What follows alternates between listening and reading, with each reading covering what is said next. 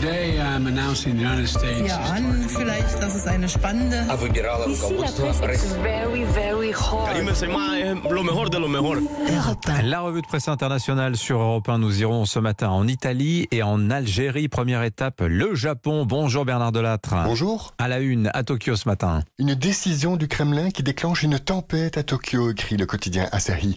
Et pour cause, c'est une déclaration de guerre économique au Japon aux yeux des réseaux sociaux ici.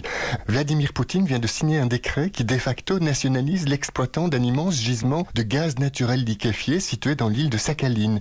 Cet opérateur va devenir à 100% russe.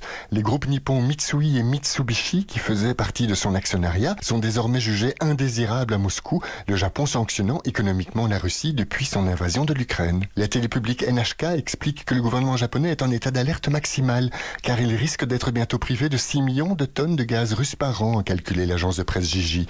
Le cas échéant s'inquiète tous les journaux, cela aggraverait encore la vulnérabilité énergétique de l'archipel. Merci Bernard. Direction Alger maintenant. Bonjour Nourchaïn. Bonjour. De quoi parle-t-on ce matin en Algérie?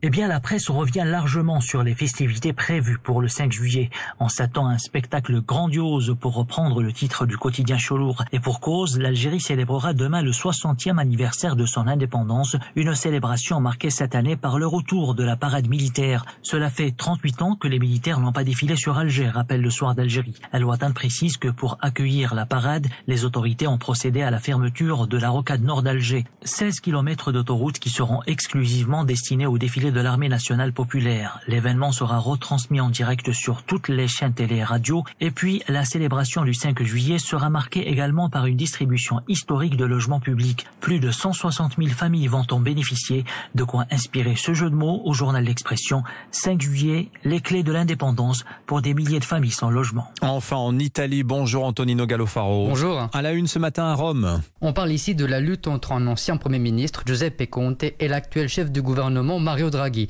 Conte à la croisée des chemins, titre il Corriere della Sera, l'ex-président du Conseil, aujourd'hui leader du mouvement 5 étoiles, première force au Parlement, mais malmené lors des dernières élections communales, doit décider de soutenir encore ou non le gouvernement d'union nationale de Mario Draghi. Pour ce faire, Giuseppe Conte a donc décidé, comme le raconte l'agence de presse AGI, de convoquer ce matin le Conseil national, l'organe décisionnel, disons, de la formation. S'ouvre donc une semaine de feu pour l'exécutif, s'inquiète-t-il Tempo, qui raconte la terreur dans les rangs du parti, car la décision du leader pourrait entraîner rien de moins que la chute du gouvernement. Il ne reste qu'une seule voie à parcourir pour éviter l'apocalypse, prévient la Stampa, la médiation du président de la République Sergio Mattarella. Merci Antonino.